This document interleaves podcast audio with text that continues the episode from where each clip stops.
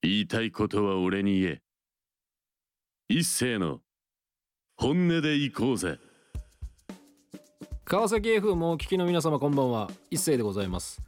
えー本日は1月25日。いやーもうねもうすぐ2月でございますね。もう1月まあ最後の放送なんでこれが終わればまあそういうことですね。あとまあ今年も残り、えー11ヶ月ということでねもう何のこうひねりもない当たり前のことを言って始まりましたが、えーまあ、この番組はですねこう私がこう一人でぶつくさだ喋るだけの番組になりそうなんでねちょっとねいろいろ考えなきゃいけないと。もうね映画の話とかその漫画とかアニメの話しかもうしませんよこんなんじゃ。もうゲームとかね。もうそういうなんかもう取り留めもないなんかポッドキャストでやってろみたいな、まあ、話をですね公共の電波に載せかねないえーそんなラジオになりそうでちょっとこう最近ちょっとヒヤヒヤしてますけども。そうですねあのまあただラジオのね公共放送の良さっていうのは、まあ、何にせよやっぱ音楽が流せることだっていうことを皆さん口を揃えて言いますね。じゃあ話の中身はどうでもいいってかっていうのが僕からのそのツッコミではあるんですけどまあそれをまあなんだろうねこう真剣に受け取る人もいればまたまたみたいな感じで受け取る人もね絶対にいるんでこれはなかなか答えが出ないですけどまあ今日もまあやっぱ曲はかけたいと思ってますよ。あの僕がね最近の、まあ、ちなんでっていう曲もありますしあとはやっぱりねこの番組のやっぱ原点というか、まあ、始まったきっかけでもあったやっぱ深瀬仁弘さんの曲はねやっぱコンスタントにねやっぱかけたいなと思いましたね。先週の放送でやっぱりこう白い魔法を聞いてうんやっぱしみじみ思ったのがやっぱりまあいい歌声まあねいいよなっていうふうにやっぱしみじみ思います。あの私がねこう不穏な曲なんかもいっぱいかけますけどもまあそういう中でね一つこうやっぱりこう何ていうんですか救いですよね。深瀬さんの曲は本当に救いになってると思います。えーそんな感じで始まりましたけどもまあ本日もねいろんな話をきっとすると思いますが、えースポンサーの紹介の後にまた1曲目の曲紹介をいたしますのでまあぜひ最後までよろしくお願いします。防犯工事や鍵に関するスペシャリストトリプル a ラジオをお聞きの方で困ったことがありましたらお気軽にフリーダイヤルにお電話を。0120-416927 0120-416927まあ最近ちょっとあの三国志のあの漫画のね話もちょっと最近しましたがあの蒼天航路。ものすごく面白かったです。あれはえっ、とですね正確には36巻でもう完結してますんで。いやー素晴らしい漫画でしたよ。そして今はですね、まあ、春秋戦国時代からその秦の始皇帝が、まあ、登場する、まあ、いわゆるまあなんでしょうこう四季と言われるものをテーマに、まあ、いろんなことを書いてる「えー達人伝」というね漫画もちょっと触れましたけど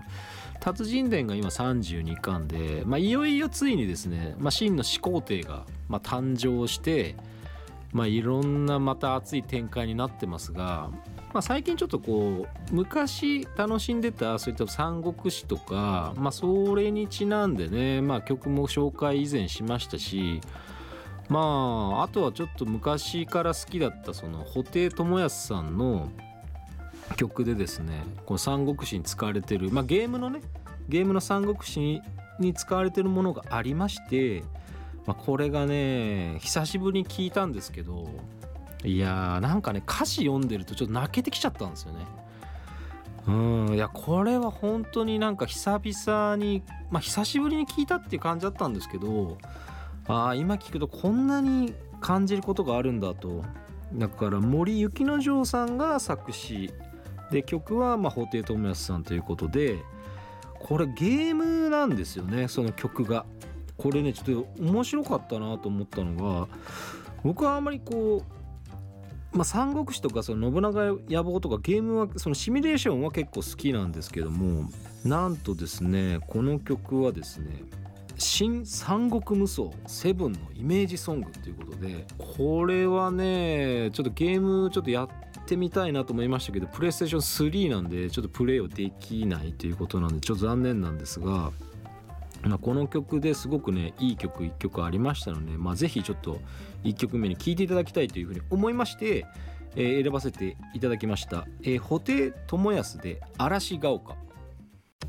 はい、えーということでまあ最近ちょっといろいろねこういろんなとこに足伸ばしたいっていう話もまあ以前してたんですが、えー吉祥寺のですね音吉メグで、まあ、鷲尾浩太さんの、まあ、バンド、まあ、トリオでねドラムとベースの方、まあ、3人で、まあ、配信とあとその音吉メグというところでライブをやってたんですがいややっぱジャズがねなんかこういろんなアレンジで聴かせてもらえるのでまあやっぱその定番のね、まあ、カバーですとかあとはそのオリジナルの曲もありましたし、まあ、鷲尾さんのオリジナルとかあとまあフィドラスターさんの方でバンドでやってる曲なんかもあの一緒にやったりとかするということだったので、まあ、やっぱねライブはいいですよね。やっぱこ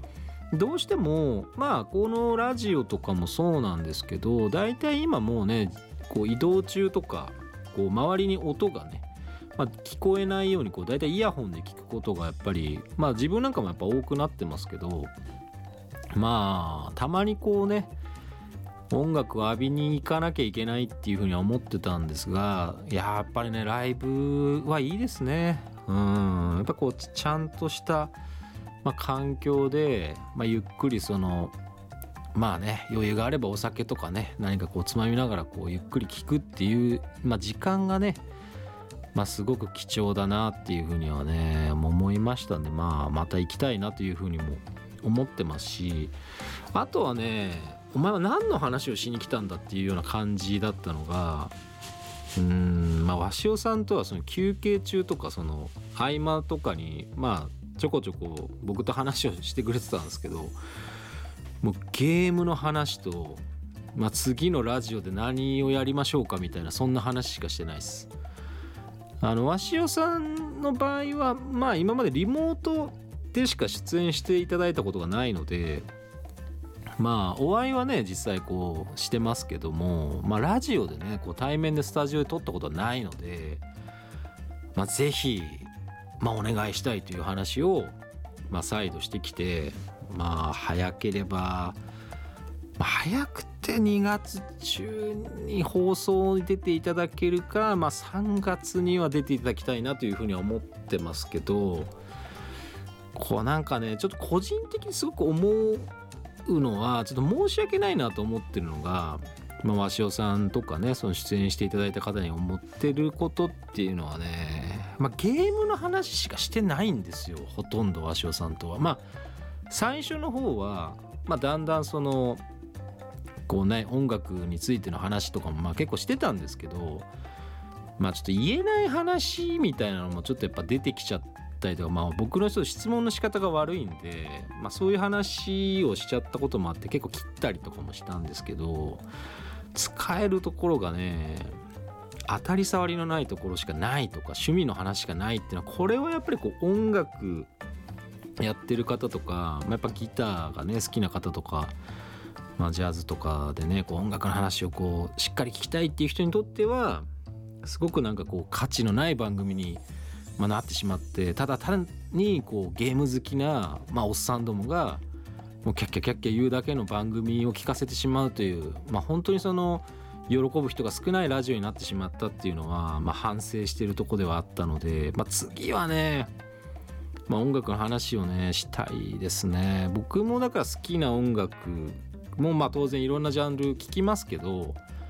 まああれが好きだこれが好きだみたいな。でもそっからまた結局ゲーム音楽とか、まあ、ゲーム話になっていくっていう流れがもう規定路線であるんでそこは変えられないのかっていう。まあね音楽だけもうひたすら真面目にもう語るということもやりたいんですけどまあいかんせん私音楽の知識がほまあ疎いもんですからもうただただねこう好きな話にこうどうしても引っ張り込もうとするんでまあほんと余計な話がやっぱ多いですよね。やっぱりこう雑談力とかいろいろ言われますけどまあ、基本的に余計な話しかしてないんじゃないかなっていうふうに思ってますしまあ本当にまあねなんかこう、まあ、人と話すのは確かに苦手ではないんでまあそういった部分でなんでこう人と話すのがそんなにこう苦手じゃないのか。まあ本当にそのどうでもいい話でもいろんな方向に話が引っ張れるのはなんでなんだろうと思ってたんですけどこれはだからちょっとこうまあなんでしょうこういい話として捉えていただければいいなと思うのはやっぱりその、まあ、漫画とかねやっぱゲームとか音楽とか、まあ、ある程度一定に触れててやっぱ自分の好きなものがちゃんとその説明できるっていうことがなんかこう相手に対してすごく伝わりやすいんじゃないかなっていうふうには最近ちょっと理解をしてきましたね。これなんで好きなのかとか何が好きなのかっていうのをちゃんとこう説明できるようには、まあ、してるつもりなのでだから相手が聞いても、まあ、そこがちょっと分かるとかね、まあ、共感性が、まあ、あるっていうことなのかもしれないです。だからこう知らないね人たちと話す時ってやっぱたまにあるじゃないですか。まあその仕事とかじゃなくてねなんかこう仕事以外の場所でこう何てうんでしょうこう集まりがあってねこう呼ばれた時にこう知らない人がいて、まあ、話をするとなるとねこうやっぱりこう最近のこう時事ネタとかうんだか政治ネタなんてしないでしょだってこう初めて会った人と。まあさそういうところを排除していくと一番俺の中で残る当たり障りのない話っていうのはまあ、その時代とかね、まあ、相手の年齢とかにもよりますけど、まあ、アニメとか漫画とかゲームとかの話が一番当たり障りがないわけですよ。そう年齢が多少今離れてても。だか大学生とかと話をするじゃないですか。あの早稲田大学の特撮評議会のメンバーとかともやっぱりその同じものを見たことがあるとか同じものを見ての感想とかが話ができるんで人とその話がつながっていくっていうところであとはまあ何でしょうこう自分の領域に、まあ、持ち込みたがる人もいますし、まあ、僕もどっちかっていうとねやっぱ老害なんでこうなんかマウントを取りたがるところはあるかもしれないですけどやっぱそこはやっぱりこうねあの経験値の差がやっぱ出ちゃうじゃないですか。これどれだけ人と関わってきたかっていうのもやっぱありますし。今日もねだからそのいろんな映画とかアニメとかそういったものは一応こうラインナップまあ漫画とかもそうですよ。小説とかもそうですけどやっぱりこうなぜそれが自分が好きなのかっていうのをやっぱこう考えるようにはなったんですよ。やっぱ年を重ねていくうちに。なんでそれが自分は好きなのかと。どういうとこが好きなのかと。まあゲームにしてもそうですよ。だからこう鷲尾さんと話してた時も今ね信長の野望の天正期もまたがっちりやり込んでるんですよとか、まあ、そういう話になった時になんで俺がシミュレーションゲームが好きなのかみたいなところとかだから今のものよりもその昔のものが何で俺が好きだったのかっていうことをやっぱこう端的にやっぱ説明するしかないわけです。限られた時間に。こうね1時間も2時間も喋れるわけじゃないので、まあ、そういったとこでいくと自分がどこに惹かれてるかっていうのはまあやっぱ絶対必要ですよねやっぱり。そうそうそう。まあよくねそのあれですかこう男性はねそのまあ、パートナーの女性とか、まあ、彼女でもいいし、まあ、彼氏でもいいですけど、まあ、どこが好きなのかって聞かれた時ね答えられないんじゃね話にならないじゃないですか、まあ、そういうことだよってことなんですよ。やっぱりそのなぜ好きなのかと。なんとなくんなんかこう言葉にならないっていうのは全然わかるんですけどそれはまあ最初はそれでいいんですけどでもやっぱりこう本当に好きなものは、まあ、説明できるようになっといた方が俺は絶対にいいと思ってるんでこうねなかなかこうなんて語彙力というかその単語が思い浮かばないにしても何がどうでこうでみたいな。うん。結局は見た目かみたいな話とかねそういうツッコミ入れられる時とかもあるかもしれないですけど。でもまあなんか説明できるっていうのはねまあ大事なことじゃないかなというふうに思ってますけどね。どうなんでしょうね。うん。だからまあ今後もねその見ていきたいなっていうのは、まあ、もう公開されてる映画でいくとやっぱりこう音楽まあ音楽好きに勧めたい映画とまあ僕もやっぱ見に行きたいと思ってるんですけどエンニア・モリコーネのまあやっぱドキュメンタリーで、まあ、映画作映画の音楽作家ですよねまあ有名なとこでいけばなんだろう E.T. とかもそうだしもうね数限りなくあると思うもう聞いたことない人なんて絶対いないですからだから映画のタイトルは「モリコーネ映画が恋した音楽家」っていうのはこれちょっとドキュメンタリー見たいですね。これはやっぱりいろんな映画のその音楽についての話ともそうだけど、まあ、こういう話を、まあ、鷲尾さんとかにやっぱ進めたいですよね。そのゲストとかに。こうこの映画いいっすよみたいな。だから音楽やってる人にもこうすごく見てもらえます？まあだから結局まだ見てないんで今の段階ではどういう映画かってそんなにこう大した説明できないじゃないですか。こうなんか映画の公式サイトとかを説明したりとかなんかウィキで調べた情報だけただ読んでみるみたいな感じになるんでまあだからそういう説明しないですけどやっぱりパッとこう感覚的に見たいって思える映画っていうのは大体映画館で予告で流れてきた時にまあ、大体判断しますしあとは人に勧められてもらったものとかもそうですよね。あとはね神奈川でまあまあ、川崎 FM ですから、まあ、神奈川県民に、まあ、勧めたいその1個ねその YouTube の、まあ、チャンネルがね、まあ、あるんです。まあこれ神奈川県の人だけじゃないですけどあの聞いてるのは。やっぱこれはねそのすごい勧めたいっていうかこれ今すごいねこう見てほしい親子でもいいしその友達同士でもいいしこうカップルでもいいんですごいねこういい感じになれるあのチャンネルが一つやっぱねおすすめがあるんですよ。これはですねあの文房具とか本屋で、まあ、神奈川東京であれば知らない人はいないと思いますけど、まあ、有林堂さんですよねあの株式会社有林堂でこれのまあここが運営する公式のチャンネルで有林堂しか知らない世界っていうのがもう文房具、まあ、本からもういろんなその何でしょうこう文まあそうですね文具そうですね雑誌、まあ、本あとはねなんかいろんなその季節によってのそのおすすめのプレゼントとかを、まあ、メーカーさんとかがこうプレゼンに来るわけですよ。まあ、そこにこうブッコローっていうその面白いキャラがいてあの、まあ、フクロウの仲間ですよね。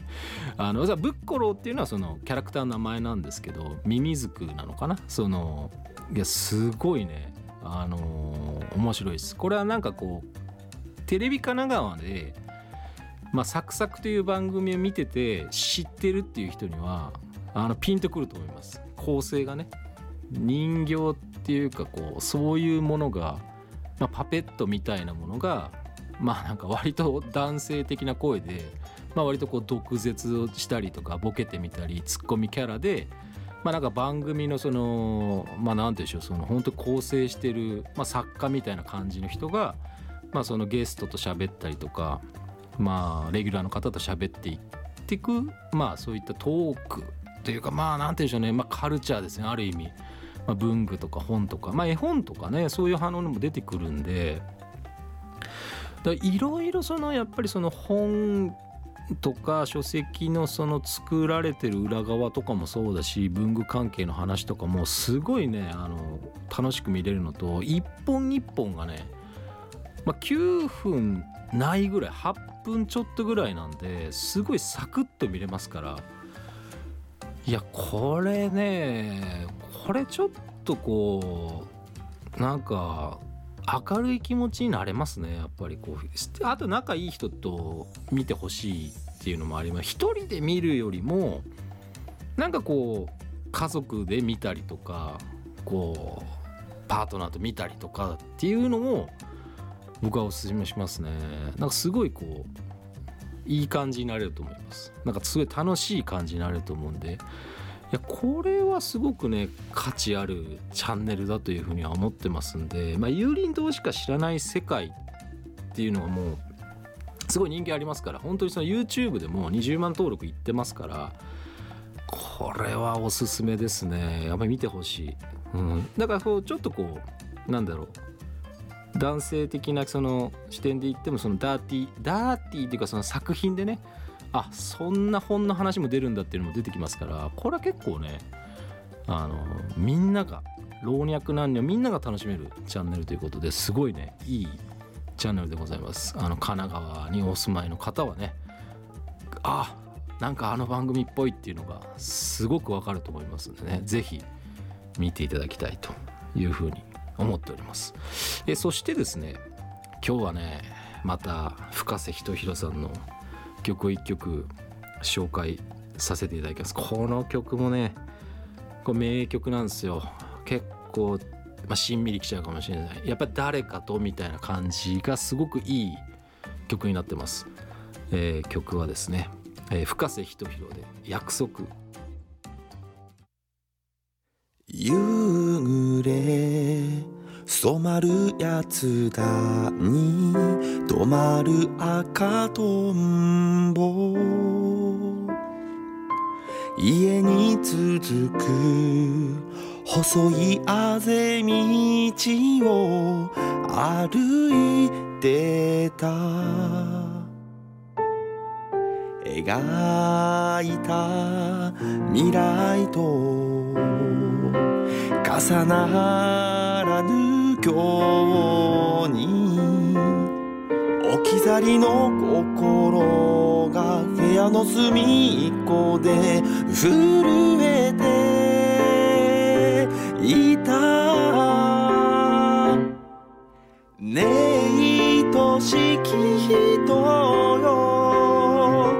今僕はここにいます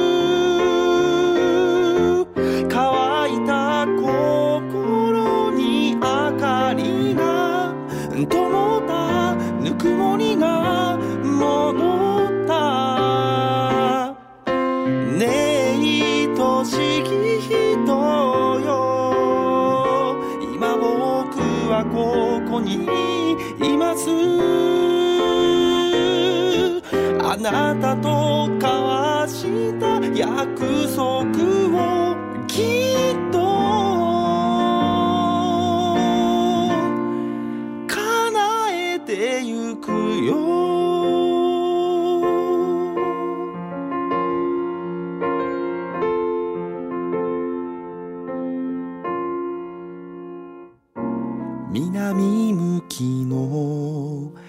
新しい部屋で空を眺めてた。街の音の上に羊雲が浮かんでた。描いた未来がまた動き始めたんだ。壊れそうな夢拾いつなげたら柔らかな光になるね。ねえ愛しき人よ。今僕はここにいます。